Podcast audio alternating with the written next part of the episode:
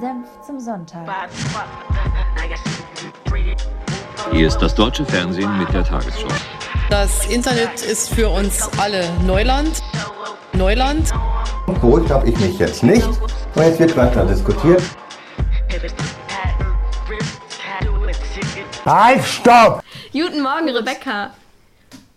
Guten Morgen, Claudia. Ey, Samstagmorgen. Ähm, du schaust frisch aus. Nee. Ich fühle mich nicht. äh, ich fühle mich ein bisschen, ein bisschen fertig. Aber das hindert uns natürlich nicht daran, Folge 14 aufzunehmen vom Senf zum Sonntag. Herzlich willkommen. Folge An alle, die 14. zuhören. Wie Ja, krass ist das denn? Ne? Über drei Monate ziehen wir Ah. das jetzt durch. Scheiß die Wand an. Ja.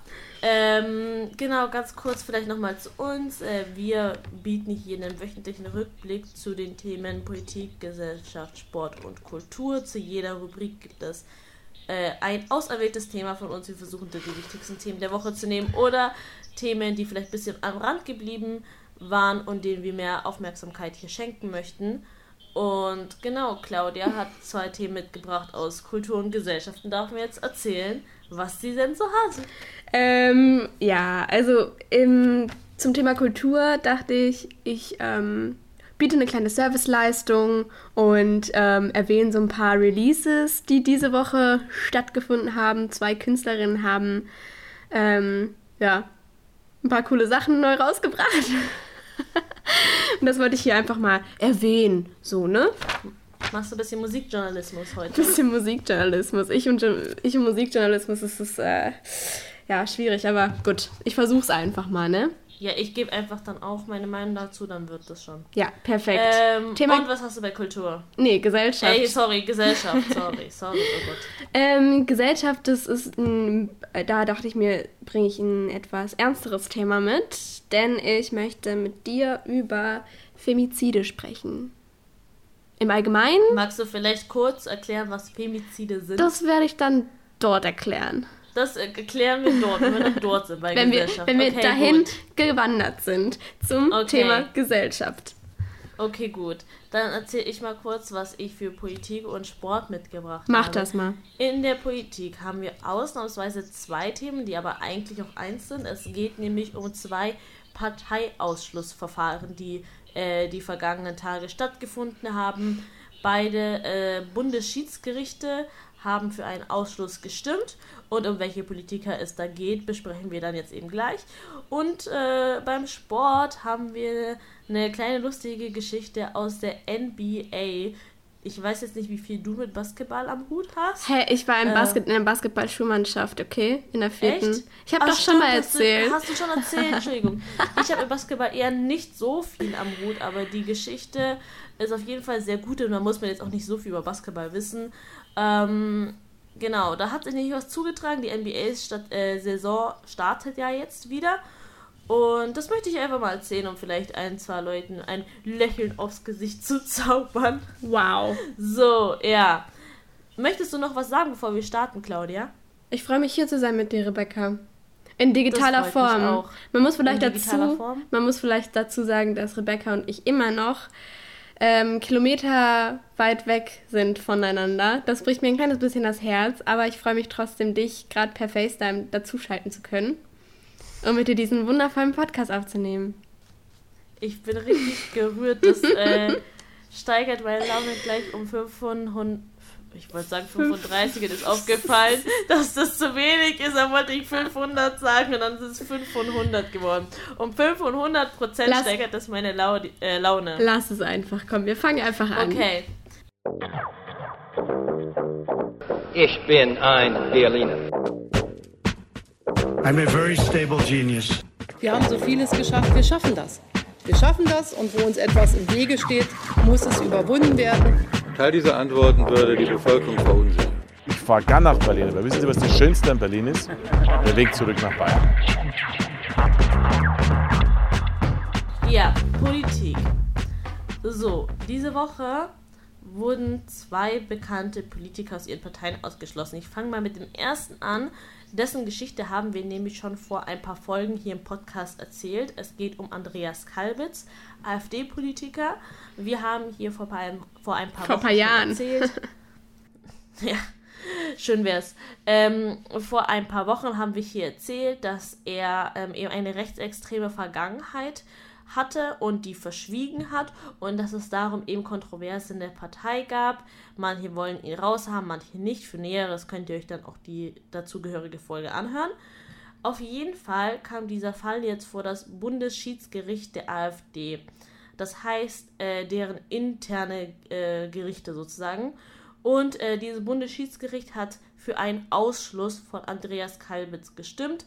Das heißt, er ist erstmal kein AfD-Mitglied, weil es gibt keine höhere interne Instanz. So, erstmal dazu. Mhm. Jetzt kommen natürlich auch dazu viele Stimmen und Meinungen. Und die größte Gegenstimme wahrscheinlich kommt von äh, dem Ehrenvorsitzenden und dem Bundesfraktionschef Alexander Gauland.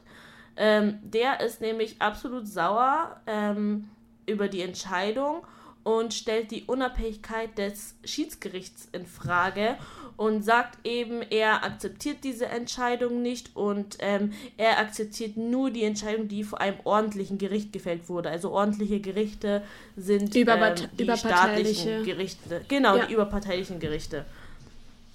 Ähm, und er akzeptiert diese Entscheidung eben nicht, weil er denkt, dass hier politische Interessen im Spiel waren und da eben keine rechtmäßige Entscheidung gefallen äh, ist. Andreas Kalwitz genau. äh, bleibt aber weiterhin im Landtag. Das, das ja. ist jetzt eben noch die Frage. Also er will, er ist ja ähm, Fraktions Vorsitzender der Fraktions, ja. äh, der Fraktion in Brandenburg. Er möchte Fraktionschef bleiben. Jörg Meuthen, der ist ja eine Hälfte des äh, Führungsduos der AfD, ist strikt dagegen, ähm, weil er sagt, wie kann es sein, dass jemand, der nicht mal Mitglied bei uns ist, unsere Fraktion da anführt. Das, das geht nicht. Ja. Was ja auch irgendwo eine verständliche Begründung ist. Der andere Parteichef, Tino Krupalla, ähm, der verteidigt aber auch zum Beispiel auch Alexander Gauland. Der sagt nämlich, ja, man muss das halt als Kritik annehmen und so nach dem Motto, wir müssen uns die Sorgen anhören. Und er war sowieso eher. Was denn für äh, Sorgen der, anhören? Ja, also er meinte halt so, ja, wir müssen die Kritik von Alexander Gauland annehmen ah, okay. und selber hinterfragen, ob ähm, die Entscheidung so richtig Team war. gelaufen ist. Genau. Er war aber sowieso eher Team Kalbitz. Ähm, also das Führungsduo war auch sehr gespalten, wie wir schon auch in der davorigen Folge erwähnt haben, dass Meuthen ja sehr anti-Kalbitz ist und äh, Krupala eher sehr pro-Kalbitz. Mhm. Also ich hoffe, sie spricht den Namen richtig aus, aber ich hoffe. Doch, nicht. doch. Äh, ne, okay. Ähm, aber Alexander Gauland erntet auch relativ viele, äh, viel Parteikritik, also innerparteiliche Kritik ähm, bezüglich seiner Aussage. Also es geht über, ja, das ist unangemessen, das ist sehr unglücklich. Ja. Oder ja, er stellt die Struktur der Partei in Frage. Eben, also ich, Und, ich glaube, äh, wenn, Kalb, wenn die AfD sich dazu entschließen würde, Kalbitz dort zu behalten, also vor allem, weil Kalbitz ja auch noch eine sehr prominente und hohe Position einnimmt innerhalb dieser Partei, ist es ja schon ein Statement. Damit distanziert die AfD sich klar nicht von Rechtsextremismus und Rechtspopulismus. Genau, da, da ähm, zu dem Punkt wollte ich auch noch zu sprechen kommen, aber ich fand auch ein Zitat ähm, ziemlich einprägend, nämlich haben diese Richter des Bundesschiedsgerichtes auch einen äh, Brief an Herr Gauland geschrieben, ähm, das hört sich so ein bisschen süß an. Es ist nicht ganz so süß. es ist nicht ganz so süß. Ähm, aber sie haben da was drin geschrieben, reingeschrieben, wo ich mir dachte, stimmt, nämlich steht da drin, Zitat, wie wollen Sie eigentlich jemals wieder ernsthaft und glaubwürdig die Verstöße unserer politischen Gegner gegen die Rechtsstaatlichkeit in unserem Land anprangern, wenn Sie in Ihrer eigenen Partei die Rechtsstaatlichkeit mhm. mit Füßen treten? Und mhm. dann dachte ich mir so, true. True. Weil wer wettert denn ständig gegen die anderen Parteien und gegen die eigene Justiz, bla bla bla. Ähm, ja. Und dann plötzlich so um die Ecke zu kommen, so, nee, ich sehe das nicht ein. Also, man, das ist so ein typisches Beispiel von Nein. alles, was nicht meine Meinung ist, wird als falsch anerkannt und wird nicht als ja. legitim anerkannt. Und ich finde, das ist ein exzellentes Beispiel, wenn das sogar innerhalb der Partei passiert. Ja, aber also dann wird Gauland wahrscheinlich safe wieder argumentieren, das ist alles Auslegungssache. Ähm, das ist ja absolut nicht äh, keine Verletzung der Rechtsstaatlichkeit, denn Kalbitz war, ja, er war Mitglied dieser Organisationen, aber er ist es ja nicht mehr. Bla bla bla. Ja, ich meine, natürlich wird er dagegen argumentieren. Er wird diesen Brief gelesen haben und sich äh, gedacht haben, ah ja, okay, stimmt, ähm, ich ziehe meinen Vorstoß wieder zurück. Das hätte er bis jetzt machen können und hat er nicht gemacht. Aber ich fand ja. dieses Zitat einfach ähm, es stimmt, aber ich meine, ich meine, aber die AfD funktioniert ja so, indem sie andere politische Gegner immer für ihre Taten kritisieren und sagen, das verstößt gegen was weiß ich unsere Grundrechte, bla bla bla. Sobald irgendwie eine linke Partei ähm, sich durchsetzen kann, heißt es, äh, die, Linksextrem die Linksextremen rücken im Bundestag vor, bla bla bla bla, aber selbst ähm, machen ja genau dasselbe. Also, äh, es, also diese Partei in sich ist ein einziges Paradoxon. Das stimmt. Punkt. Ähm, die Partei ist ja auch sehr gespalten, schon seit längerem, wie du vorhin schon angesprochen hast ist das natürlich nicht nur eine Frage von schließen wir jetzt Andreas Kalbitz aus oder nicht, sondern es geht einfach um die Zukunft der AfD und die Frage auch, wie rechts will man denn eigentlich sein? Ja. Weil, also man muss ja auch festhalten, auch ohne Andreas Kalbitz ist die AfD ziemlich weit rechts ziemlich außen. rechts und, und hat auch hat auch deutlich gute Verbindungen in die rechtsextreme Szene. Genau, aber dieser Flügel, den es ja offensichtlich äh, offiziell nicht mehr gibt. Nicht mehr gibt. Der ja. wird ja vor allem in Person von Höcke und Kalbitz repräsentiert. Und wenn der ja. eine schon mal sozusagen außer Gefecht gesetzt ist, ist das ja eine sehr klare Schwächung. Höcke natürlich ja. ist auch nicht äh, sonderlich erfreut. Er nennt die Entscheidung Willkür. Ähm, aber muss auch, also Kalbitz selber wird auch äh, gegen den Ausschluss klagen. Also er wird auf jeden Fall äh, vor ein ordentliches Gericht gehen. Und ähm, da kann man mal schauen, wie es weitergeht, wobei man in den meisten Fällen von nicht allzu hohen ähm, Siegchancen ausgehen kann, wenn ein internes Bundesschiedsgericht schon entschieden hat, dass äh, der Aber Parteiausschluss getätigt wurde. Nochmal zu der Frage, ähm, also inwiefern die, Poli äh, die AfD, wie sehr rechts sie sich positionieren möchten. Man muss, glaube ich, halt auch nochmal in Betracht ziehen, dass halt auch die Wählerschaft der AfD sehr gespalten ist. Nicht nur die Partei in sich hat halt diese zwei große Lager, sondern auch die Wählerschaft ähm, ist ziemlich gespalten, weil die AfD zum einen all die, diejenigen abfangen konnten, die sonst ursprünglicherweise damals für beispielsweise die NPD gewählt, äh, gestimmt haben. Andererseits konnte die AfD auch viele Leute, ich sage das jetzt in Anführungszeichen, der bürgerlichen Mitte abfangen, die stark konservativ denken, die aber mit der CDU an sich nicht zufrieden war, aber die sich dennoch niemals als rechtspopulistische, orientierte Menschen betrachten würden. Also da müssen die halt auch gucken, ne? wo legen wir unseren Schwerpunkt und wen wollen wir damit erreichen? Wollen wir mit der CDU konkurrieren um deren bürgerliche Mitte? Oder wollen wir Aber den Rand einfangen, ich, der sonst nicht wählen würde? Ich glaube ehrlich gesagt, dass diese Gruppe, von der du gesprochen hast, diese ähm, unzufriedenen Konservativen, dass mhm. die mittlerweile nicht mehr so groß ist in der Partei. Ich, das kann gut sein. Ich, am Anfang stimme ich dir auf jeden Fall nicht zu. In, nicht innerhalb der Partei, ja, sondern ich mein, die Wählerschaft. Ja, die Wählerschaft. Also, ähm, okay. Ich glaube, am Anfang war das auf jeden Fall noch so, aber die AfD hat sich auch immer weiterentwickelt und immer weiter nach rechts ja. gewandelt. Und ich glaube nicht, dass äh, in dieser Wählerschaft noch allzu viele von diesen enttäuschten Konservativen sind. Außer sie das haben, außer sein. die haben sich selbst auch immer weiter nach rechts entwickelt, aber dann sind es eben, halt, ne? eben aber auch keine enttäuschten Konservativen mehr, weißt du? Nein, nein, nein, nein, nein, nein, nein, aber es sind dennoch also es sind dennoch Menschen, die zuvor keine Berührungspunkte mit der rechten Szene hatten. Das meine ich, weißt du? Es sind Menschen, die aus der bürgerlichen Mitte kommen, mehr oder weniger, oder sich selbst als bürgerliche Mitte sehen, auch immer noch, die sich eventuell durch die AfD radik nicht radikalisiert haben, aber immer mehr ins Rechte gerutscht sind von ihrem Gedankengut. Ähm, diese Menschen kommen aber nicht aus der rechten Szene per se. Das sind nicht diese Menschen, die irgendwie bei Bruderschaften, bei rechten Bruderschaften sich aktiv beteiligen oder ähm, wie, heißen, wie heißt diese Organisation, wo der Kalbitz war? Sowas halt. Die sind nicht, die sind nicht aktiv in Bürgerwehren beteiligt, sonstiges. Ja, schon klar. Ähm, wenn das die ganze Partei wäre, dann hätten die sich auch nicht in dieser Form so lange halten können, denke ich, weißt du? Ja, aber das meine ich halt, dass die, dass die jetzt schauen möchten, äh, schauen müssten. Ja, wie der Kurs weitergeht. Fokussi fokussieren wir uns auf die NPD-Leute oder fokussieren wir uns auf die neue bürgerliche Mitte in Anführungszeichen? Also, ich denke mal, dass zweiteres der Fall sein wird, einfach weil es auch mehr Leute sind, die es da abzugreifen gibt.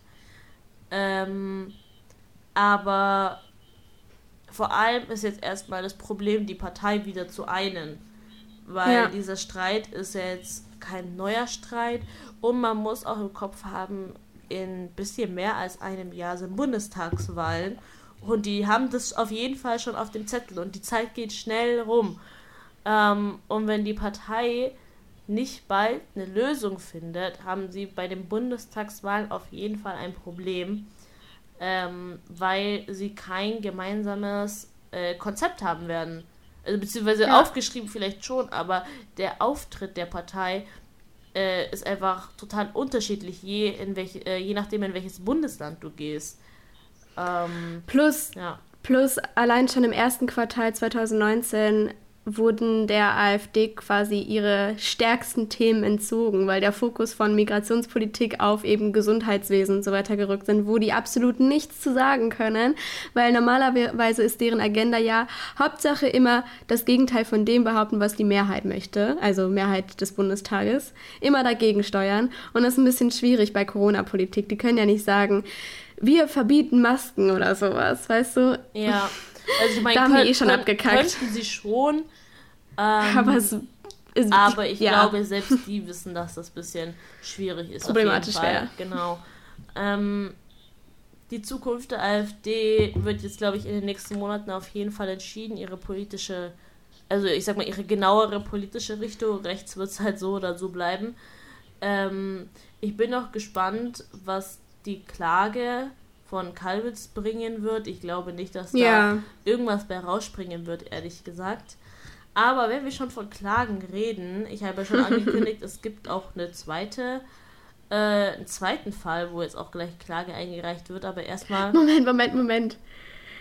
Dieser, der, das fällt mir jetzt gerade ein. Ja. Der Name des, des Typen, der, über den wir gleich sprechen, weiß, der, der ist, ist, ja auch Bestandteil unseres Podcasts, ja, mehr oder ich, weniger. Da, damit wollte ich dich eigentlich auch äh, oh. teasern, aber du hast mir ja schon gesagt, dass du weißt, äh, um wen es geht. Ähm, es geht. Richtig, nee. Kaderlot. Ja, genau, Kaderlot. Wird aus, in welcher Partei ist die? Die war mal bei irgendeiner Partei tatsächlich. Echt? Ja. Ähm, nee, es geht nicht um Kaderlot, es geht um den allbekannten Thilo Sarrazin. Ähm, Thilo Sarrazin wird jetzt aus der SPD ausgeschlossen. Er, ähm, also das, die Bundesschiedskommission hat entschieden, dass er endgültig ausgeschlossen werden soll. Das heißt, hm. er ist nicht mehr SPD-Mitglied. Ähm, Sollen wir vielleicht nochmal erwähnen, was dieser Thilo Sarrazin genau, so Böses verbrochen hat? Genau, dazu komme ich gleich. Ähm, erstmal kurz, er ist Mitglied seit 1973, also schon eine Weile. Und Länger als wir auf dieser Welt sind. Das stimmt. ähm, aber Tilo Sarrazin ist in den letzten Jahren eher auf, äh, durch andere Dinge aufgefallen. Ähm, schon so 2009, 2008 ist er durch einige kritische Aussagen aufgefallen, die eher ähm, in die rassistische Richtung gingen. Und 2010 hat er dann sein ähm, Buch Deutschland schafft sich ab veröffentlicht, ein absoluter Bestseller. Das ist relativ rassistisch und relativ. islamfeindlich, ja, war aber ein absoluter Bestseller und das sagt, glaube ich, auch schon einiges aus. Hm. Ähm, und da wurden schon erste Anti-Tilo-Sarrazin-Stimmen laut. Aber ähm, der Auslöser für den Beginn des Parteiausschlussverfahrens war das Buch aus dem Jahre 2018 und das heißt Feindliche Übernahme, wie der Islam den Fortschritt behindert und die Gesellschaft bedroht. Ähm, ja, ich glaube, der Titel sagt was, äh, also einiges über den Inhalt aus. Also auch total ähm, islamfeindlich, sehr viele rassistische Inhalte, weshalb dann sein Heimatverband Charlottenburg-Wilmersdorf entschieden hat, dass sie ein Parteiausschlussverfahren starten wollen ähm, und das eben begonnen haben. Auf dieser Instanz, Instanz wurde das dann eben durchgesetzt. Er ist wieder in Berufung gegangen. Dann im Januar gab es ein mündliches Berufungsverfahren äh, bei der Landesschiedskommission und dann jetzt eben das Verfahren bei der Bundesschiedskommission, wo entschieden wurde, dass der Ausschluss rechtens ist und Tilo Sarrazin offiziell kein SPD-Mitglied mehr ist. Manu. Er, ja, er wird auf jeden Fall auch vor ein ordentliches Gericht gehen und dagegen klagen. Ähm, seine Chancen stehen einfach nur nicht so hoch, hauptsächlich deshalb, weil das Gericht nur überprüfen wird, ob ähm, es eben Vor Formfehler gab äh, im Verfahren bei den ähm, parteiinternen Schiedsgerichtsverfahren Mhm. ähm, und nicht selber jetzt eine Meinung dazu abgeben wird, ob Tito Sarrazin Teil der SPD bleibt oder nicht. Mhm. Ähm, aber das kann trotzdem sein, dass sich das noch ewig zieht, weil Tilo Sarrazin eben jede ordentliche Gerichtsinstanz ähm, durchlaufen kann, wenn er will. Das heißt, es kann bis vor das Bundesverfassungsgericht gehen. Damn. Ja. Und er macht das, das schon einige Jahre mit. Also ganz ehrlich, ich traue dem das ja, auch zu. Ja, mein Gott, diese Verbissenheit, Alter. Niemand möchte dich ja haben. Geh doch bitte einfach. Das dachte ich mir auch. Ähm, Stell mal vor. äh, aber Sarrazin, also Sarrazin sagt, es war kein offenes und kein ehrliches Verfahren und kein Zitat aus seinem Buch konnte als falsch oder rassistisch qualifiziert werden. Ja, äh, Ähm, und dementsprechend sieht er eben keinen Parteiverstoß äh, und möchte eben Teil der SPD bleiben. Und wie du, frage ich mich auch, wieso lässt man das nicht einfach, wenn eine ganze Partei eigentlich fast nicht nur sagt, die Partei, sondern auch die Wählerschaft halt auch, ne? wir wollen dich nicht.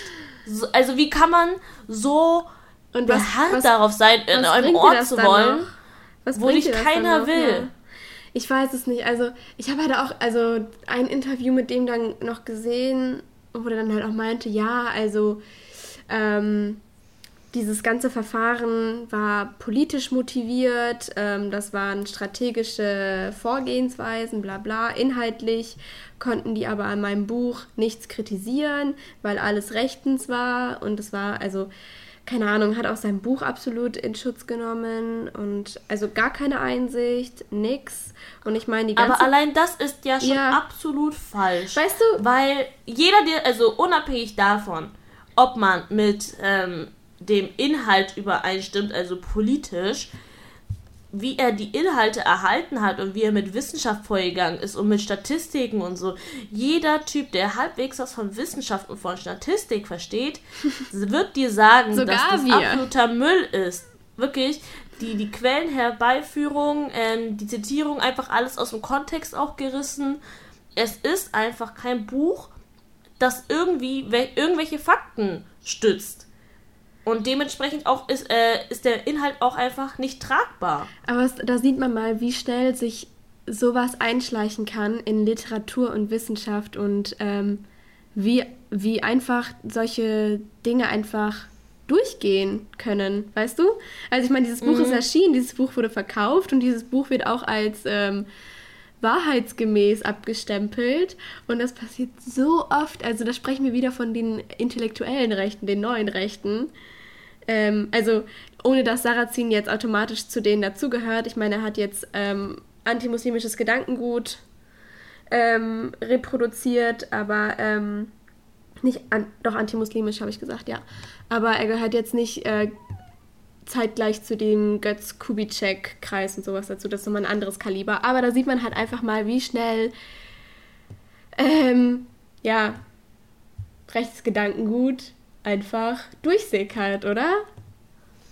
Ja, ähm, ich finde vor allem einfach nochmal diese also Frage von wegen diese Beharrlichkeit von Tilo Sarrazin. Einerseits wirklich ein bisschen auch ähm, Respekt vor dieser Disziplin und vor diesem Willen. Und ich kann auch irgendwo verstehen, wenn du Mitglied in einem Verein bist seit 1973, so weißt du. Das ist einfach so eine lange Zeit und dass du dir denkst, ey, das ist mein Verein, ich will mir das nicht nehmen lassen. Versteh Mein ich bis zu einem gewi- das verstehe ich bis zu einem gewissen Grad schon. Aber wenn man so viel Gegenwind bekommt, ne? Also Just vor let it allem jetzt am, am Anfang, am Anfang gab es ja sogar noch Leute, die an seiner Seite standen. Zum Beispiel äh, um, ich glaube so 2010 rum, als ähm, der Aufruhr so ziemlich groß war, hat zum Beispiel Altkanzler Helmut Schmidt gesagt, dass er diese ganze Debatte als unnötig empfindet. Ähm, aber jetzt ist so, ich würde mal behaupten, 90% der SPD-Wähler, wenn nicht sogar mehr, wollen den da nicht mehr haben, weil er einfach nicht mit den Werten der SPD konform geht und ist trotzdem immer noch so, nee, nee, nee, ich will, ich will, ich will, wie so wirklich ein stures Kleinkind. Also ich habe einen kleinen Vorschlag, Rebecca. Ähm, Thilo Sarrazin ist ja demnächst, also ist jetzt schon nicht mehr Teil der SPD. Also der ist ein bisschen, macht gerade einen Soloflug und ist ein bisschen heimatlos, mehr oder weniger. Und die AfD sucht ja jetzt wieder einen Mann. Wie wär's, wenn wir da einen Boah. kleinen, wie wie wär's, wenn wir da einen kleinen Austausch vollführen? Wird das nicht besser zu seiner politischen Agenda passen, meinst du nicht? Vielleicht schon, aber das würde der ja niemals machen, weil er sich ja selber noch bei der SPD verortet. Und er sieht sich ja auch nicht als ähm, rechten Politiker. Das Eben. das Ding. Das eben, also er sieht sich ja weit von der AfD entfernt. Ist er aber gar nicht. Just saying. Ist er aber nicht. Ja, aber ja, keine Ahnung. Es ist, ähm, es bleibt spannend. Wir halten euch auf dem Laufenden. Ich weiß gar nicht, ob es so spannend bleibt, ehrlich gesagt. Ich glaube, der ist einfach endgültig raus. Gechoppt. Und ähm, ich hoffe einfach nicht mehr so viel von dem hören zu müssen, weil der geht mir einfach höllisch auf die Nerven. Ein Thema, was mir ebenfalls höllisch auf die Nerven geht. Nein, das ist eine schweinische Überleitung. Das ist bescheuert. Ähm, aber ich würde sagen, wir cutten dieses Thema jetzt an dieser Stelle und gehen rüber zu Gesellschaft.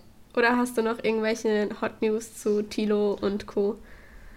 Nö. Okay. Dann ähm, würde ich mit Gesellschaft loslegen, oder?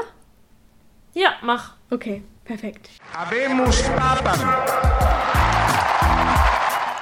How dare you?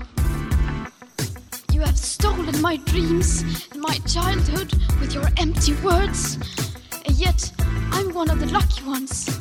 I have a dream that one day this nation will rise up. And we all, we all living in one world. I just arrived from Germany and I love you.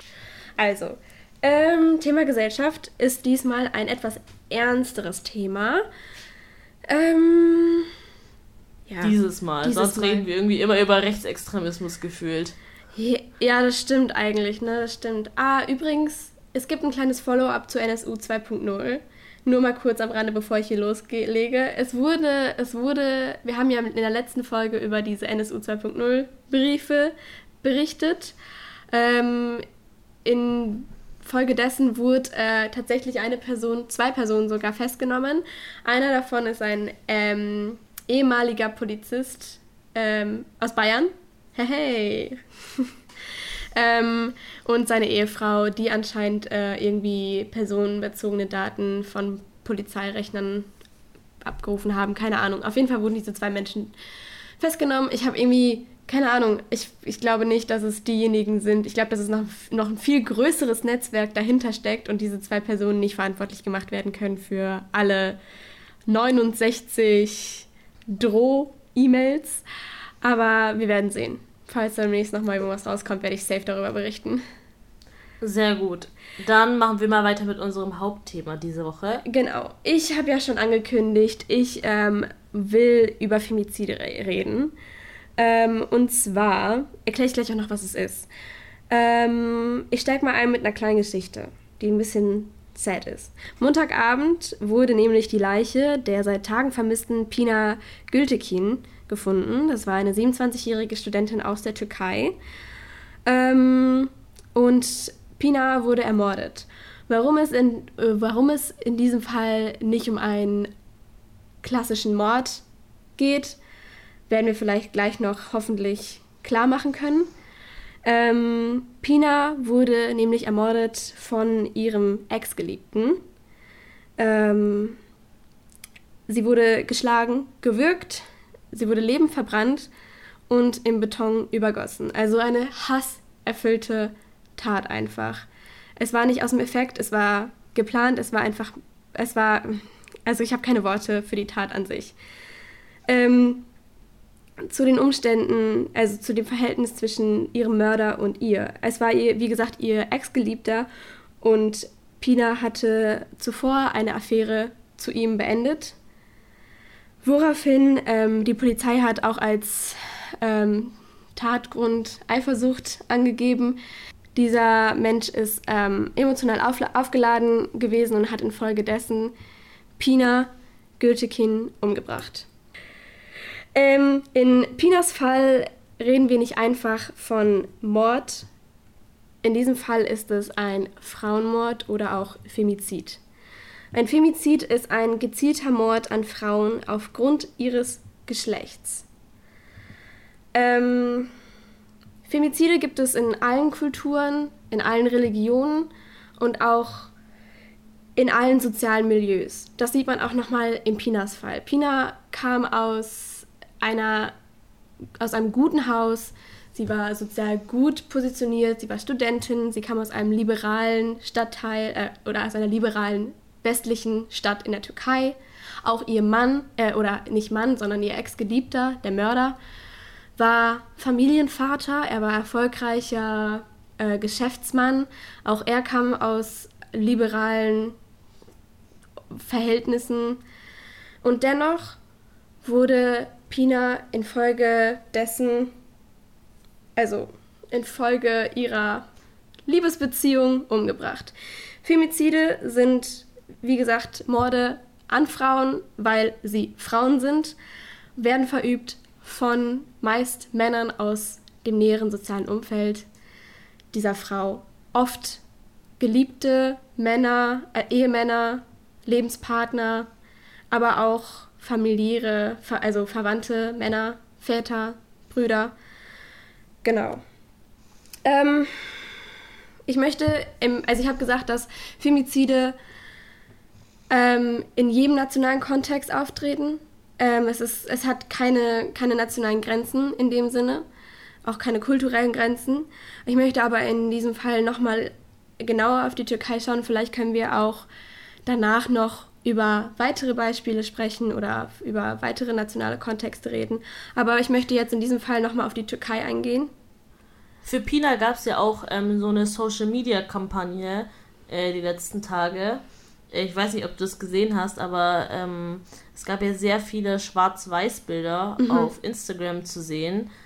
Ähm, viele haben nicht gewusst, dass ähm, genau, dass es darum ging, weil ähm, die Idee dieser Schwarz-Weiß-Bilder war, ähm, zu zeigen, also wenn eine Person verstirbt, wird sie ja meistens in so einem Schwarz-Weiß-Bild ja. gezeigt. Und viele Frauen in der Türkei haben eben angefangen, das von sich zu posten, so nach dem Motto, das hätte auch ich sein können, um eben auf das Problem der Femizide aufmerksam zu machen. Genau. Aber irgendwie hat sich das dann umgewandelt in ja, ähm, ich markiere alle die tollen, alle tollen Frauen, die ich oh, kenne oh, okay. und möchte irgendwie andere tollen Frauen upliften, ohne wirklich zu wissen, was ähm, dahinter was steht. Der, was dahinter steht, was der Ursprungsgedanke war. Ähm, okay. Ähm, weshalb der so ein bisschen verloren gegangen ist tatsächlich. ähm, ja. Aber die Idee an sich war ganz gut eigentlich. Also zeigt halt auch naja. einfach nochmal, dass das Thema Femizide einfach ein sehr gering ausdiskutiertes Thema ist, also wenig Menschen darüber Bescheid wissen, wenige Zahlen auch davor, da, da, diesbezüglich vorliegen. Aber wie gesagt, ich bleibe einmal kurz bei der Türkei. Da gab es nämlich, äh, oder gibt es immer noch die Plattform Wir stoppen die Frauenmorde. Also natürlich jetzt heißen die im Türkischen anders, aber ich habe es jetzt übersetzt. ähm, und diese Plattform verzeichnet ähm, oder sammelt Daten zu Femiziden. Ähm, und für das Jahr 2019 verzeichnete diese Organi Organisation allein innerhalb der Türkei 474 Frauenmorde. Ähm, das ist eine krasse Zahl.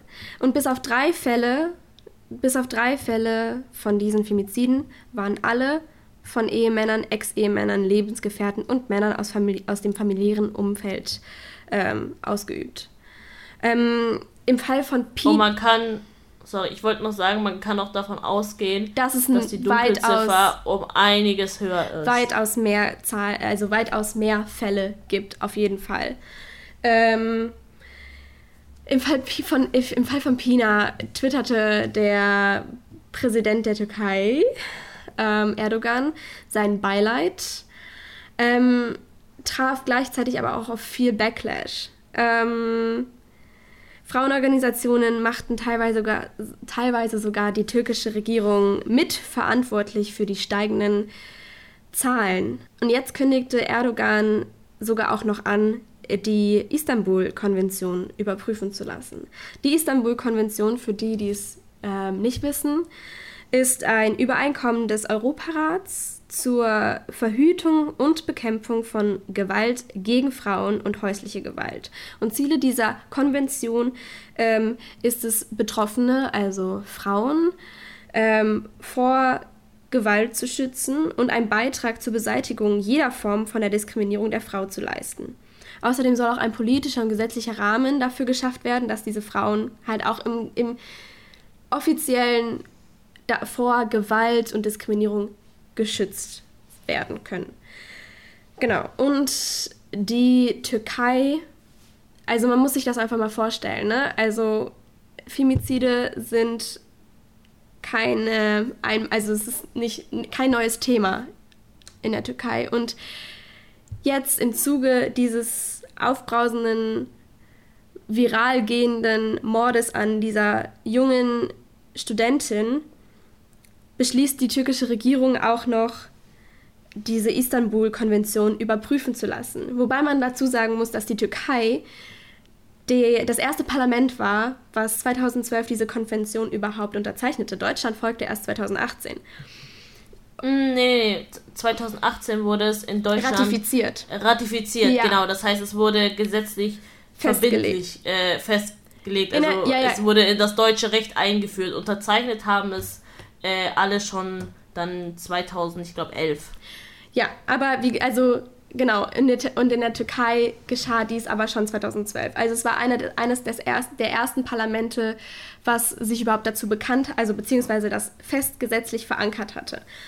Auch Erdogans, eine, eine von Erdogans Töchtern galt äh, in dieser Zeit als Vorreiterin für eben ähm, diese, die, äh, als Vorreiterin im Kampf. Konvention. Ja, Vorreiterin im Kampf ähm, gegen Gewalt an Frauen. So.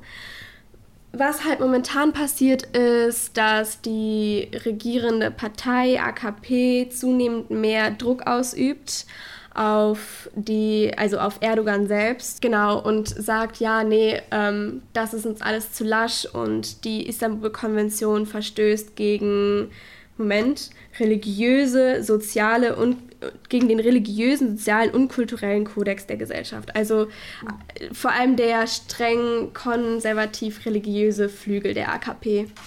Genau, wobei man dazu sagen muss, das ist ja nicht die Mehrheit. Genau. Ähm, es ist tatsächlich eher ähm, Kräfte von außen, also ähm, sehr stark ähm, konservative und ähm, was habe ich gelesen, islamistische Vordenker. Ja, ja, ja, ja. Die Kombi auch interessant. Ähm, die da eben Erdogan Druck machen und er hat eben auch das Problem, dass die AKP-Werte momentan nicht so gut sind ja. und deswegen macht er eher einen Schritt auf die zu. In Folge, ähm, in, aber in Folge der, sorry, sag du. Ich wollte sagen, ähm, das heißt aber nicht zwingend, dass ihm das was helfen wird, weil in der türkischen Bevölkerung ja. tatsächlich die Mehrheit die Istanbul-Konvention ähm, beibehalten will. Tatsächlich, genau. Es liegen Umfragewerten aus der türkischen Wählerschaft quasi vor und die Mehrheit stimmt für die Istanbul-Konvention, also gegen die Abschaffung der Istanbul-Konvention. Tatsächlich ist die Türkei aber nicht, die, nicht, die einzige, nicht das einzige Land oder nicht die einzige Regierung, die sich kritisch gegenüber der Istanbul-Konvention, oh, das war mein PC, ähm, die sich kritisch in, äh, in Bezug auf die Istanbul-Konvention geäußert haben. Ähm, auch in Polen und in Ungarn wurde die Istanbul-Konvention stark kritisiert und auffallend ist, dass es immer in den Ländern passiert, in denen stark konservative äh, Parteien an der Spitze stehen. Denn ich glaube, also ich meine, in dieser Istanbul-Konvention ist viel mehr verankert als nur dieser Kampf gegen Gewalt an Frauen, sondern auch ähm, der Beschluss, die endgültige Gleichstellung, das, äh, die endgültige Gleichstellung von Mann und Frau zu erreichen. Heißt gleicher Lohn, gleiche Arbeitsverhältnisse, Bedingungen für Mann und Frau etc. etc. etc. Und viele konservative Parteien argumentieren in dem Rahmen auch, dass ähm, ja, das eben Gesellschaft, den gesellschaftlichen Kodex durcheinander bringen würde. Ähm, sehen diesen Istam diese Istanbul-Konvention als Verschwörung von Feministinnen und Feministinnen ist, ist in diesem Moment auch äh, sehr negativ gemeint, hat nichts mit positiven, positiver em, ähm, Emanzipation zu tun sondern ist in deren Augen ein Schimpfwort. Und was noch absolut weird ist, ähm, ich weiß nicht, ob das der, die ungarische oder die polnische Regierung behauptet hat, dass auch ähm, diese Istanbul-Konvention ähm, Homosexualität ähm, verherrlichen würde, was ähm, überhaupt nicht Thema dieser Konvention ist. Und das war die polnische Regierung und das hat mich auch total verwundert. Aber, aber Polen so, aber ist, was seine LGBTQ äh, Rechte angeht, ja. sowieso nochmal, das ist nochmal ein ganz anderes Thema. Aber da sieht man ähm, mal, ja. aber da sieht man mal, also immer, ich kriege immer so einen Hals, wenn mir Leute entgegenkommen und sagen, hey, ja, ähm, geschlechtsspezifische Unterschiede in der Gesellschaft, das gibt's doch so gar nicht mehr. Also Frauen sind doch mittlerweile mindestens gleichgestellt mit dem Mann, bla bla bla bla bla. Wer sagt und, das denn zu dir? Ey, enorm viele Leute, die absolut keine Ahnung davon haben. Meist Männer. Äh, ich hatte was im Hals. ähm, aber da sieht man mal auch, dass strukturelle Diskriminierung von Frauen immer noch ein Ding ist. Also in manchen Ländern stärker als in anderen, aber allein schon die Tatsache, ja, dass, die, dass die alten weißen Männer in konservativen Parteien so eine Angst haben, dass Frauen vielleicht ein kleines bisschen mehr Macht und Anerkennung bekommen, als sie jetzt gerade tun und ein bisschen mehr Freiheiten bekommen, als nur irgendwie zu Hause rumzusitzen etc. Das jagt ihnen schon so eine Angst ein. Halleluja. Da müssen wir erstmal die Konvention abschaffen. Also, als ich das gelesen habe, dachte ich mir auch schon so, ich weiß nicht, so einfach so ein tiefes Durchatmen und meinen Kopf gegen die Wand hauen, also zumindest Metall. Ähm, vor allem, weil die polnische Regierung ja auch gemeint hat, dass Polen ja so schon genug dafür tut, eben, dass Männer und Frauen halt irgendwie ja dass Frauen genug Rechte haben. Aber ähm, diese äh, Konvention, wie du schon erwähnt hast, das würde eben die gesellschaftlichen Verhältnisse durcheinander wirbeln und die natürlich, die das natürliche, den natürlichen Machtunterschied zwischen Mann und Frau eben verringern und das wollen sie eben ganz klar nicht. nicht. aber äh, nicht natürlicher Machtunterschied künstlich hergestellter Machtunterschied. Ja, ich meine, für sie ist das ein, also ich meine jetzt okay. nicht, dass das Sinne. normal so ist, ja. sondern in deren Sinne ist ein Mann oder sollte ein Mann mächtiger sein als eine Frau und das gehört sich so Punkt. Aber wir dürfen jetzt hier nicht Polen und Türkei Bashing oder Polen, Türkei, Ungarn Bashing betreiben. Auf gar keinen Fall. Ähm, ohne hier auch mal Zahlen zu Deutschland zu erwähnen, weil ähm, auch wenn sich hier viele Leute immer wieder selber auf die Schulter klopfen wollen, ähm, gibt es auch hierzulande ein ganz großes Problem, was Femizide angeht. Ähm, ich glaube, jeden dritten Tag wird in Deutschland eine Frau ermordet, wie du schon gemeint hattest, meist von ihren äh, Ex-Partnern oder Männern aus familiären Beziehungen, wie auch immer. Ähm, und das ist da, wo der Mord, ich sag mal in Anführungsstrichen, erfolgreich ist, also wo sie tatsächlich umgebracht ja. wurde. Und das schließt ja noch nicht mal die ganzen Fälle, Mordversuche oder Fälle von, ein. Fälle von häuslicher Gewalt alleine, ohne die Intention, Eben. die Frau zu ermorden. Eben.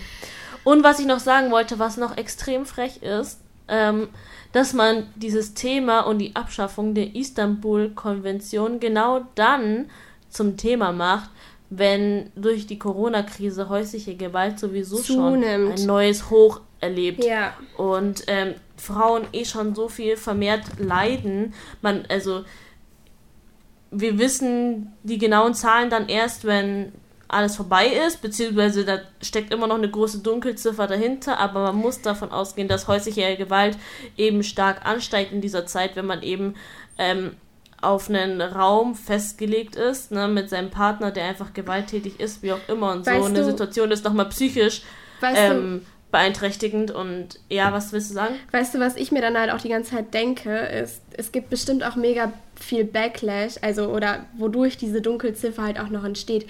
Ich glaube, viele Morde an Frauen werden nicht als Femizid anerkannt. Kann ich mir vorstellen. I don't know. Ich habe nichts dazu gelesen, aber ich denke mir, es gibt bestimmt wieder Menschen, die dann sagen, Femizid, wie übertrieben. Mord ist einfach Mord, sie wird umgebracht. Sie wird nicht umgebracht, weil sie eine Frau ist. Sie wird einfach umgebracht, umgebracht aus anderen Gründen oder weil Eifersucht oder sonstiges. Das hat doch nichts mit dem Geschlecht zu tun. Jetzt hört mal auf, das alles in eine Geschlechtsdebatte zu ziehen. Aber es ist einfach ein Fakt, dass Frauen aufgrund ihres Geschlechts ermordet werden. Wie auch schon angesprochen, in jedem nationalen Kontext, in jedem religiösen Kontext und auch in jedem sozialen Milieu leiden, also was heißt leiden, aber sterben Frauen aufgrund ihres Geschlechts. Ja.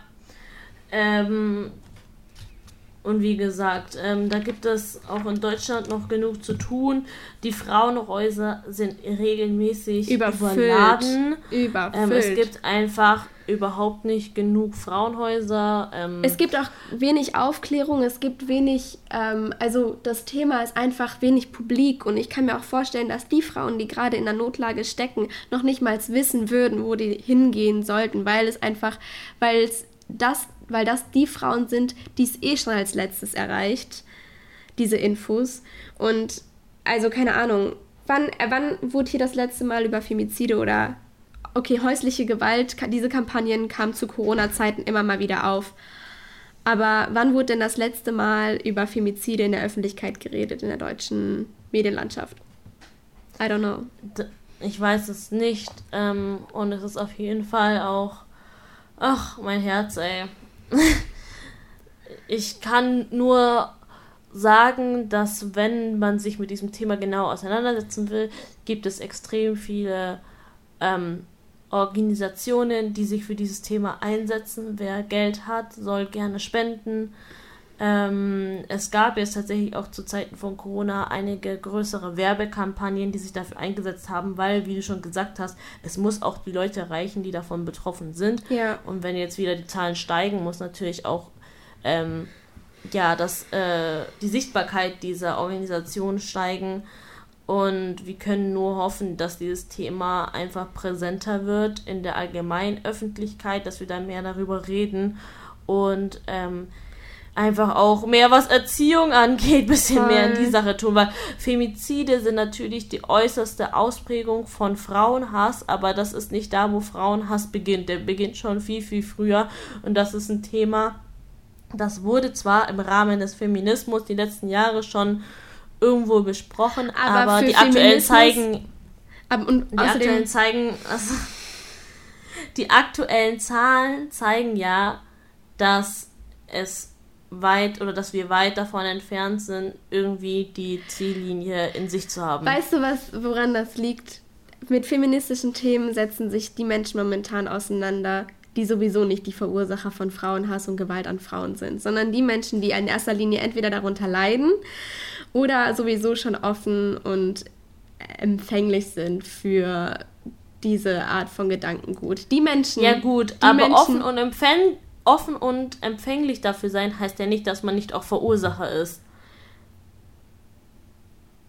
Hm. Also, es gibt genug Leute, die ähm, auch Teil davon sind, dieses ganze System zu unterstützen ähm, und jetzt sich mal in den letzten Jahren sich damit auseinandergesetzt haben, beziehungsweise keine andere Meinst Wahl hatten du? und hoffentlich auch ihr Verhalten dementsprechend irgendwie ich, geändert haben. Ich ja, glaube, natürlich. Ich glaube, ich glaube sehr gut, dass die momentane Wahl hatten, dieses Thema zu umgehen und die Menschen, die, die in erster Linie Verursacher oder Verbreiter des, dieses Gedankenguts sind, sind, glaube ich, die Letzten, die sich freiwillig irgendwie mit Frauenrecht und Feminismus auseinandersetzen. Ja, ich meine jetzt nicht Gedankengut von wegen, ja, Frauen sind äh, äh, ja, sollen den Männern untergestellt sein. So, ich meine, es sind diese Extremen, ne? Das ist mir schon klar, dass die das eher umgehen. Aber um so ein Patri Patriarchat aufrechtzuerhalten, ähm, braucht es mehr als so ein paar Extremisten. Ich glaube ich nicht. Ich, ich, glaube nicht nur, dass Extremisten einfach sich nicht damit zu beschäftigen. Es kann auch in einer, ähm, einer gut bürgerlichen Familie, weiß ich nicht, sagen wir mal, weiß ich nicht, die Müllers von nebenan, die ähm, fünf Jungs oder so und, eine, und ein Mädchen haben in ihrer Familie, die geben wahrscheinlich auch eine patriarchalische, ähm, ein patriarchalisches Gedankengut weiter und, und neigen eher ja, dazu. Ja, eben. Und eben, eben das diese Menschen, ja, aber das heißt diese nicht, Menschen, diese Menschen sind nicht diejenigen, die sich in eine feministische Ringvorlesung setzen. Ich, also, ich sag ja nicht, die müssen sich in eine Ringvorlesung setzen, aber ist, die Wahrscheinlichkeit ist höher, dass äh, die sich mit dem Thema auseinandersetzen und dass sie offen vielleicht dafür sind. Das ist, was ich meine. Du kannst trotzdem Unterstützer eines Systems sein, bewusst oder unbewusst und offen dafür sein, ähm, dir Kritik anzuhören und irgendwie dein eigenes Verhalten äh, zu bemängeln. Und das ist ja das Ziel. Und ich weiß nicht, ob ich so sag mal so, Menschen man hat schon dafür. Also, I don't know. Ich glaube schon, weil wir ich haben schon nicht. Fortschritte gemacht. Wir haben schon Fortschritte gemacht, zwar nicht so viele, wie man es vielleicht gerne hätte, aber es ist schon weitaus mehr Wissen da. Okay. Und ähm, doch, also da, das bezweifle Okay. ich nicht, dass da einige ihr eigenes Verhalten hinterfragt haben. Äh, letzter Punkt, den ich gerade die ganze Zeit schon sagen wollte. Ähm, nur nochmal, um auf die Türkei und Pinas Ermordung zurückzukommen. Infolgedessen ähm, gab es ja eine Menge Proteste auch in der Türkei von Frauen, äh, und generell von jungen Frauen, die auf die Straße gegangen sind und laut geworden sind. Was hat die re- türkische Regierung gemacht? Diese Demonstrationen wurden gewaltsam aufgelöst, Frauen wurden inhaftiert, äh, gewaltsam ähm, äh, auseinandergezerrt innerhalb dieser Demonstrationen. Also nichts gelernt. Alles beim Alten. Geil, dann können wir gleich zum Fun-Thema Sport. Wow, was eine Überleitung. Was eine Ja. Überleitung. Danke, Rebecca. Ja, du kennst mich, du kennst mich. ähm, ja, ich denke, wir haben zu Femiziden unsere Meinung kundgetan. Und ähm, gut, ja, wie gesagt, wir gehen jetzt zu Sport und machen einen, äh, eine 180-Grad-Wendung thematisch. 80 Pro- Prozent von euch und ich äh, krauen sich auch mal an den Eiern. Von daher ist alles gut. Ich wollte mir heute erst die Bälle selber aufs Tor schießen, damit ich mich endlich mal auszeichnen kann, aber kann ich auch nicht machen. I can tell you all that I know a lot of people who don't watch Formula One because technique is too complicated. Die WM für Deutschland ist vorbei. So, also wie schon gesagt, ähm, dreht sich diese Woche um die NBA, ähm, die nordamerikanische Basketballliga. Die startet jetzt wieder. Ähm, waren bis jetzt eben alle daheim in Quarantäne. Die Liga war unterbrochen wegen Corona. Aber jetzt geht's wieder los. Die wurden alle nach Dis Disney World in Florida transportiert, wo die jetzt alle zusammen in Disney Transportiert World wurden in, die? ja. Ähm, wo die jetzt alle da zusammen in Quarantäne sind. Es wird auch The Bubble genannt. Und ähm, genau, die sind jetzt alle da zusammen, um eben einen Corona-Ausbruch innerhalb der Teams zu vermeiden. Aber ein Spieler ähm, von den Clippers namens Lou Williams durfte diese Bubble mal verlassen. Ähm, sein Team hat ihm die Erlaubnis gegeben, weil er zu einer Beerdigung wollte. Genau. Und das Problem war nur, dass jemand von ihm ein Foto gemacht hat, und zwar an einem anderen Ort. Ähm, sagt dir Magic City was, Claudia? Nee. Ist das ein Puff? Was stellst du dir denn? Fast, fast. Ein Es Rotlichtmilieu. ist kein Puff. Nee, es ist ein Stripclub in Atlanta, ein relativ Wow. bekannter Stripclub. Und da wurde dieser Lou Williams eben gesichtet. Hat ein Foto, man hat ein Foto mit ihm gemacht, obwohl er eigentlich bei der Beerdigung sein sollte. Naja, Menschen, Ähm, Menschen, Menschen trauern unterschiedlich, sage ich nur, ne? Pass auf, pass auf. Er hat auch eine Erklärung. Er hat eine Erklärung. Er brauchte Sex. Er hat. Nein. es ist ein Stripclub, kein Puff, Claudia, ist ein Unterschied. Okay. Ähm, er war da, weil Magic City ist in Atlanta einfach sein Lieblingsrestaurant und er wollte halt eben Chicken Wings haben. Deswegen war er da um sich die Chicken Wings zu holen. Ähm, ob man jetzt in Atlanta für Chicken Wings ins Strip Club gehen muss, I don't know. Zumindest muss er jetzt die nächsten zehn Tage in Quarantäne wieder Mm. und wird die ersten beiden Basketballspiele verpassen. Ähm, fand ich auf jeden Fall eine absolut geniale Erklärung. Ähm, ich weiß nicht. Ich meine, klingt schon, Chicken Wings klingt schon gut, ne? Und ich meine, die Kombi, vielleicht Stripperin und Chicken Wings, dachte ich so. Es, es klingt Bist schon du gut. dabei so. oder was? Nein. I, I can't be mad. Ähm, nee, also ich. Äh, ich frage mich nur, ob die Beerdigung tatsächlich stattgefunden hat oder ob er sich das tatsächlich nur ausgedacht hat, um, um dahin dahin zu gehen. kommen, wie krass wäre das denn? Das wäre übel Einfach nur um krass. einmal Chicken Wings in Atlanta, Magic, wie heißt es, Magic City zu Magic essen. City. Ja, keine Ahnung, ich stehe nicht so auf Chicken Wings. Und Stimmt, du bist ja Vegetarierin. Ja, und mit Stripperinnen, ich habe ja, also ich habe eine Phobie vor sich tanzen ausziehenden Menschen. Eine Phobie? ja, ich könnte anfangen zu heulen. Ich hatte, ich war mal Wieso? auf dem, ich, ich weiß es nicht, ich habe Angst davor. Ich war mal auf einem Und was ist, wenn die schon, 18.. Ich was war, ist, wenn die schon nackt sind und dann anfangen zu tanzen? Nein, hört auf zu tanzen, wenn die nackt sind. ich war auf einem 18. Mal und da hatten, hat der, das Geburtstagskind eine Stripperin bekommen von seinen Freunden. Auf einem 18. Geburtstag. Mm, Das war heftig. Also, Wir haben auch anderes bisschen Thema. zu viele Bridesmaids-Filme so. geschaut. Ist auch, ist auch absolut egal. Aber ich, Alter, ich konnte nicht mehr. Ich habe Angst davor. Ich find's, ich find's so schlimm. Ah, Und ich, ich glaube, meine, also meine Freunde wissen das. Also, da du es nicht weißt, Rebecca, bist anscheinend nicht meine Freundin. Okay, tschüss, ich leg auf. Aber ich habe so ein bisschen Angst. Ich darf, glaube ich, niemals ähm, einen Junggesellenabschied oder sowas schmeißen, weil, oh Gott, die umso mehr drau scharf drauf sind. Aber was genau macht dir denn da Angst? Dass sich tanzend ausziehen. Ja, aber ist es dann so, scheiße, jetzt sehe ich die Schulter, oh mein Gott, jetzt kommt die Brust und dann wirst du immer panischer, je mehr da Nein. wegkommt, oder Aber was, das- was ist da? Das ist so, weil dann, manchmal sind die dann ja auch so und dann, dann sitzt du auf diesem Stuhl und dann tanzen die dich an und dann nehmen die so deine Hand und führen das auf, dein, auf seinen Körper und ich so, Ja, nein, okay. äh. Ja, aber I don't also das. Aber das ist ja dann eher die Tanzform an sich und nicht das Ausziehen, weil das, dich würde das ja dann wahrscheinlich auch stören, wie er tanzt, wenn er angezogen bleiben würde. Nee. Wenn er, wenn er so sexy dich am Stuhl antanzt und deine Hand nimmt und was weiß ich, aber angezogen bleibt. Weiß ich nicht. Keine Ahnung, finde ich auch ekelhaft. Keine Ahnung, ich weiß es nicht. Aber anderes Thema. Also, ich, ich finde es einfach. Ja, also ich wäre auf jeden Fall, ähm, bin ich da absolut raus. diesen aber was ist dann in den Musikvideos so, in diesen, so, keine Ahnung, Rap-Music-Videos, wenn so Stripperinnen zu sehen sind oder wenn die oder selber ein bisschen twerken und so, dich stört das nicht dann? Nee, aber so Magic Mike und sowas kann ich mir nicht angucken. Das äh, finde ich ekelhaft. Ach krass. Ich finde das. Okay. ich stehe auch nicht auf diese Chippendale-Shows, wo alle immer abgehen. Nee, ich, ich, ich würde mir das auch nicht geben, weil mir wäre das, glaube ich, einfach total unangenehm, selber da zu sein. Ähm, ich habe sowieso ein sehr, eine sehr geringe Toleranz, was so ähm, Fremdscham auch angeht Mhm. und so. Wenn so, wenn so in Mhm. bestimmten Filmen muss ich tatsächlich Pause drücken oder wegschauen, weil ich mir bestimmte Dinge einfach nicht anschauen kann, weil ich Nein. mich so sehr schäme. Ähm, aber ja, egal. Aber keine Ahnung, andere Leute, ich kann anderen Leuten, glaube ich, zuschauen, solange ich nicht in demselben Raum bin.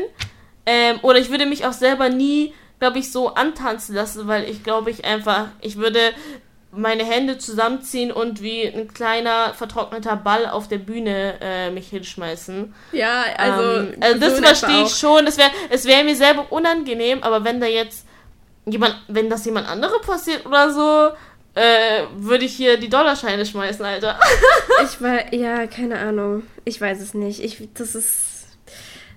Jeder so wie er mag, sage ich da, ne? Jeder so ja, wie er genau. mag. Also du wärst auf jeden Fall nicht mit Lou Williams da Richtung Nein, ich Magic City nicht mit- gefahren. ich wär da nicht Ähm, mitgegangen. Du wärst da nicht mitgegangen. Nee, mm-mm. Ähm, ich glaube, er hat geht er da jetzt nicht. auch. Nee, da hat er dich nicht. Er wird jetzt wahrscheinlich in nächster Zeit auch nicht mehr hingehen. Ich glaube, er bleibt in Disney World. Auch, auch gute, äh, guter Kontrast, ne? Disney World und Strip Club auf jeden Fall. Ähm, ja, er bleibt da jetzt erstmal. Wie gesagt, wird die ersten beiden Spiele verpassen, was halt irgendwie ein bisschen bitter ist, wenn die Saison gerade startet und du musst erstmal aussetzen, weil du Chicken Wings im Stripclub gegessen hast. Ja. Ähm, ja. Rebecca, wir haben sehr So viel zu Zeit. der Story. Wir haben sehr ja, ich weiß, ich bin doch schon fertig. Ich, ähm, Das- ja, ich glaube, wir Lass haben... mal gleich zum Letz zur letzten Rubrik Richtung Kultur. Genau, ich glaube, auch da ist nicht mehr so viel Zeit übrig, deswegen mache ich nur einen kurzen, ja, eine kurze Eilmeldung mehr oder weniger. Leider, aber ja, dann diskutieren wir beim nächsten Mal einfach über Kultur ein bisschen länger. Oh my god. Becky, look at her bed.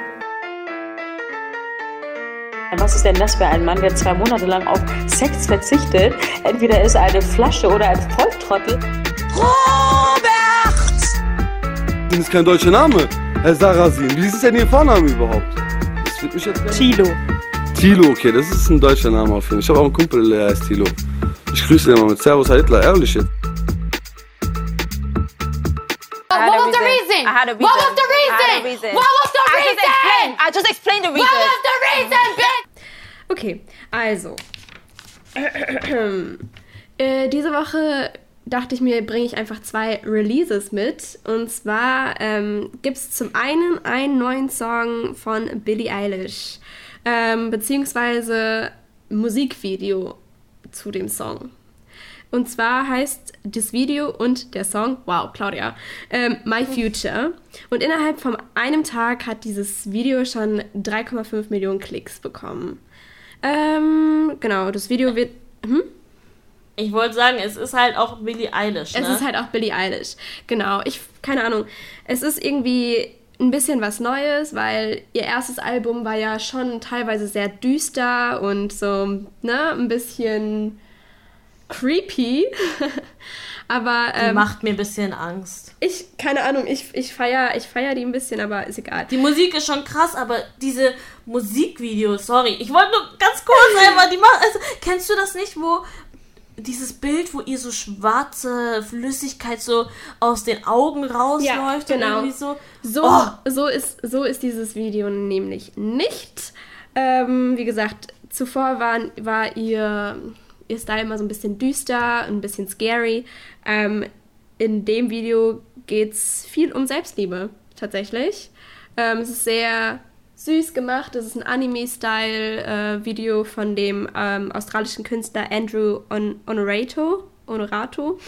Keine Ahnung. Ähm, Irgendwas? aber ja, es ist sehr positiv. Äh, Billy ist zunächst in so einem Regen, Regenwetter zu sehen und ähm, mit der Zeit, wo sie halt auch anfängt, über Selbstliebe und ihre Zukunft zu singen, ähm, wird es immer alles heller und floraler und so weiter. Ist mega süß. Und Fans über Fans denken jetzt, das könnte der erste Hinweis auf ihr zweites Album sein, was eventuell jetzt erscheint.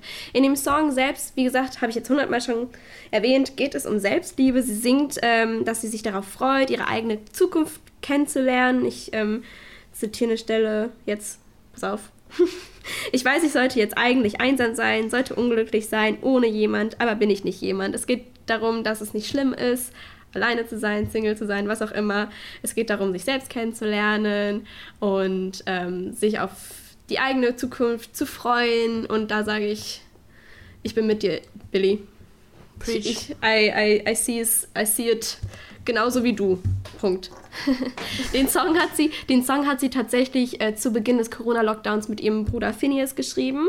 Und äh, sie selbst meinte dann in einem Interview, dass der Song wohl eine tiefe persönliche Bedeutung für sie hat. Ähm, aber im Kontext dieser Corona-Pandemie auch nochmal einen stärkeren, eine stärkere andere Bedeutung bekommt, weil viele Menschen, glaube ich, jetzt momentan mit Einsamkeit zu tun und zu kämpfen hatten und ähm, sich auch quasi nochmal neu kennengelernt haben, dadurch, dass man viel isoliert war. Äh, ich weiß ganz genau, wovon ich da gerade rede. Es war heftig teilweise. Und ich glaube, es ist ein sehr schöner Song, sehr schön gemacht, schöne Message auch. Ja. Zweites Release. Gestern kam ähm, das Videoprojekt von Beyoncé raus. Das Videoprojekt Ba, ba, ba, namens Black is King. Ähm, ja, Ähm, Album, ja. ja, Video, Videoalbum äh, kam, glaube ich, genau zur richtigen Zeit raus und in, in dem aktuellen politischen Kontext hat es natürlich nochmal eine viel stärkere Message. Ähm, ja, das Video wurde aber tatsächlich schon, oder das Videoprojekt, es, geht, es ist fast schon ein Film. Es geht nämlich insgesamt 90 Minuten lang, ist leider momentan nur verfügbar auf Disney Plus. und ich habe keinen Disney Plus. Deswegen ich muss auch ich nicht. Aber meine Schwester, okay. meine Schwester hat das und sobald die wieder da ist, schnorren wir uns das. Ich mir Janet, das, gib mal bitte Disney. Ist echt so, gib mal her. Ähm, Gucken wir uns aber, das an. Ja, ich schaue mir das auf jeden Fall, glaube ich, an. Aber ähm, zu diesem Videoprojekt muss man dazu vielleicht sagen, dass es davor ein bisschen Kritik. Ja, äh, ja, ja, ja, da komme ich noch gleich zu. Moment. Kommst du noch gleich dazu? Ja, sorry, sorry. Also, ähm, dieses Videoprojekt wurde ähm, insgesamt ein, ungefähr ein Jahr lang produziert und ist jetzt, ähm, wie gesagt, glaube ich, im richtigen Zeitpunkt erschienen. Ähm, Beyoncé selbst sagte dazu, dass es, ähm, ja, sie hat so einen längeren Post dazu verfasst. Beyoncé ist ja eigentlich nicht so eine Person, die viel spoilert oder viel Werbung vorher macht, sondern sie droppt eigentlich immer genau im richtigen Moment unangekündigt irgendwas. Das ist so ihr Ding. Ähm, aber ähm, sie hat halt vor einem Monat ungefähr einen längeren Post verfasst und hat nochmal erklärt, worum es da geht. Es ist auf jeden Fall ähm, eine Neuinszenierung von dem kürzlich erschienenen, künstlich erschienenen Verfilmung von König der Löwen. Ähm, viele Lieder, also Beyoncé hat ja damals den Soundtrack dazu produziert und viele Lieder aus diesem Soundtrack sind auch eben enthalten in diesem Video und es geht um ähm, ja darum, die junge Generation der Kings and Queens, ähm, die oh, ich versuche das gerade laufend zu übersetzen, die äh, Lehren mitzugeben, ähm, wie sie ihre eigene Krone finden können. wow. Das klingt auf Deutsch das, so absolut da, ja, beschissen. It's, what, warte. It's um, lessons from the Lion King for today's young kings and queen in search for their own crown. Auf jeden Fall, das ist es, das, was sie geschrieben hat. Ähm, genau. Äh, es gab, wie du schon meintest, zu Beginn mega viel, also was heißt mega viel, aber so ein paar kritische Stimmen auch. Und zwar ist viel das Wort Wakandafizierung gefallen. Ähm, Wakandafizierung meint ähm, ähm, die starke Idealis Idealisierung von Tribal Culture und ähm, diese Homogenisierung unterschiedlicher afrikanischer Kulturen zu einem ähm, zu einer zu Ideologie, Ding, zu so einem alles Ding. So alles vermischen. Genau, alles genau. vermischen und alles reduzieren auf eben dieses, diese Tribal Culture. Ja. Zum, vielleicht noch kurz zum Namen Wakandafizierung. Ja, das, äh, Black Panther. Kommt genau von dem äh, äh. Film bzw. der Comic-Serie äh, Black Panther, ähm, in der eben ein fiktiver afrikanischer Staat namens Wakanda geschaffen wurde, ja. der äh, eben bisschen, also es stellt Afrika im bestmöglichen Licht dar, sag ich mal, versucht so die positiven Features einfach hervorzubringen und äh, total hochmodern. Eine, äh, ein Mädel hat einen Tweet verfasst, der, also ich weiß nicht mehr den genauen Wortlaut, aber es war so, ähm, Beyoncé soll mal nicht so tun, als ob in Afrika alle mit diesen Klamotten ständig rumlaufen ja. würden, durch die Straßen tanzen würden. Wir haben auch iPhones und gammeln auf unseren Betten. Ja. So nach dem Motto. Also man freut sich natürlich darüber, dass man vielleicht nicht ständig als hier äh, Ebola und Armut und das was, was weiß ich, sondern weil es ein Kontinent mit extrem viel Kultur und Reichtum, was weiß ich ist. Aber ähm, man hat eben auch ganz normalen Alltag. Ja. Zweiter Kritikpunkt war, ähm, dass Beyoncé ähm, die afrikanische Kultur genutzt hat für ihren eigenen kapitalistischen Erfolg, beziehungsweise sich das angeeignet hat. Es, ging, es ist viel das Wort Cultural Appropriation, kulturelle Aneignung gefallen, ähm, dass sie sich an der Vielfalt oder an der Existenz ähm, afrikanischer Kultur bedient hat und damit ihrem eigenen Profit nur beigesteuert hat. Ja, also trotz berechtigter Kritik und ähm, trotz dessen, dass wir die ganze Sache natürlich auch kritisch beleuchtet haben gerade, ähm, glaube ich, dass es super viele schöne audiovisuelle Eindrücke gibt, krasse Outfits, Choreografien und ich glaube, das ist auf jeden Fall ein Erlebnis für sich, sich das mal anzugucken. Und bitte, Janette, sponsor mal Disney Plus für uns. Das echte Jano, bitte sei mal eine gute kleine Schwester. Was heißt mal? Du bist eine tolle kleine Schwester. Ähm, bitte gib mir, gib mir bitte deine Zugangsdaten. ähm, damit ich wie das. Äh, ich schaue das gemeinsam mit dir an, okay? Okay. Ähm, weil das ist ja auch ein Erlebnis und das sollte man sich von, Künstler, von der künstlerischen Perspektive äh, zumindest mal anschauen, weil ähm, man weiß ja, dass Beyoncé da einen sehr hohen Anspruch an sich selber hat. Und ich finde es einfach trotzdem schön, das zu sehen. Auf jeden Fall. Ähm, Rebecca, wir haben auf jeden Fall maßlos überzogen heute wieder, zeittechnisch. Egal, deswegen, es waren ja gute Themen. Deswegen, ja, deswegen würde ich sagen, wir cutten das jetzt auch an dieser Stelle und sagen auf Wiedersehen. Vielen Dank fürs Zuhören. Auf Wiedersehen. Ähm, bis nächste Woche. Bis nächste Woche. Wir sind natürlich immer noch offen für konstruktive Kritik. Ähm, schreibt uns gerne, folgt uns auf Senf zum Sonntag auf Instagram und wir hören uns nächste Woche. Yay. Paka.